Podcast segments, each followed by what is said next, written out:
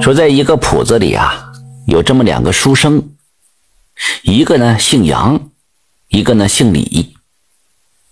这两家呀是邻居。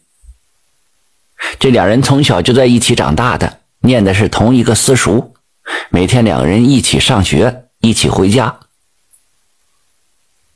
转眼间长大了，到科考的日子了，两家老人这么一合计啊，这书不能白念呐。得让这两个孩子赶考去啊！这两家人就穿换了点银子，让这两个孩子拿着进京赶考去了。这两个人呢，平时读书不咋地，可这心气还都还挺高的，都以为自己能考上头名状元呢。谁成想啊，到京城一考，嗨，两个人都没考上，落地而归了。两个人一看谁都没考上，那就合计着往家走吧。可这哥俩一想，那回家后跟大伙一说，这俩人一对白吃饱嘛，这不是谁也没考上，那这脸往哪儿搁呀？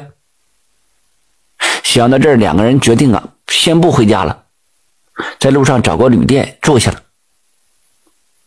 住下之后，睡觉时候点灯一看呐，这两个人脱的衣服没地方挂。那旅店的墙上啊，啥也没有，没有钉子，这衣服就没地方挂呀。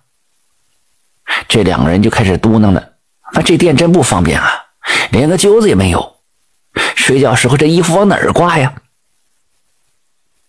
在早先那时候啊，还真就没有钉子呢，一般呢都是用这木头橛子往墙上钉，当钉子用。这功夫啊，这姓杨这个书生想起个事来，哎，哎，这“绝绝绝”字怎怎么写了？姓李这书生想了半天也没想起来，就说了：“哈哈，难怪咱俩没考上啊，连个‘绝’字都不会写。这要是能考上就怪了。想不起来就罢了。”两个人把灯吹了，上炕睡觉了。这姓李这书生啊，睡不着，越合计越憋气。想了老半天，那橛子啊是往地里钉的，我估计啊就是一个木字再加上一个土字，就念绝了呗。这姓杨这书生啊一下子从炕上坐起来了，对着姓李的就说：“对呀，哎，一点也不差呀。”这哥俩就坐在炕上抱头痛哭啊！哈哈，可惜呀，你说咱俩都能造字儿了，这么大学问还没考上。哎呀，这主考官真是眼睛瞎了呀！这样，两个人是越哭越伤心呐，就这么捣鼓着。让他俩这么一闹啊，这店东也睡不着了。不一会儿，这店东敲门进来，点上蜡一看，这哥俩正坐在炕上哭呢，便问了：“ 二位公子啊，半夜三更的哭啥呀？这是？”姓杨那个书生叹了一口气。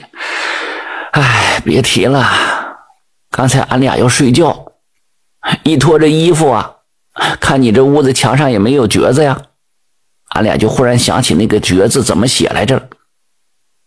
可是想了半天呐，谁都没有想起这是怎么一个字来。后来呀，俺俩一合计，这橛字是往地里钉的，那就一个木字再加一个土字呗，不就念绝了吗？掌柜的。你说俺俩这么聪明都能造字了，就愣没考上状元。你说这事搁谁谁不哭啊？哎呦我的妈呀！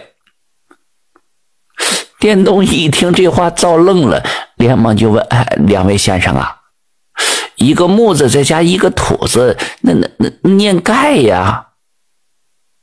姓杨那书生说：“这那可不念盖咋的？”没成想，这话刚说完，那掌柜的坐地下就开始哭起来了。这俩书生看着纳闷哎哎，掌柜的，你哭啥呀？这是跟你有啥关系？咋没关系啊？关系大了。可惜我活了这么大岁数，我错姓了一辈子的姓啊！你说能不哭吗？我啊，那你咋姓错了姓呢？哎呀，我姓就是一个木字，再加一个土字啊。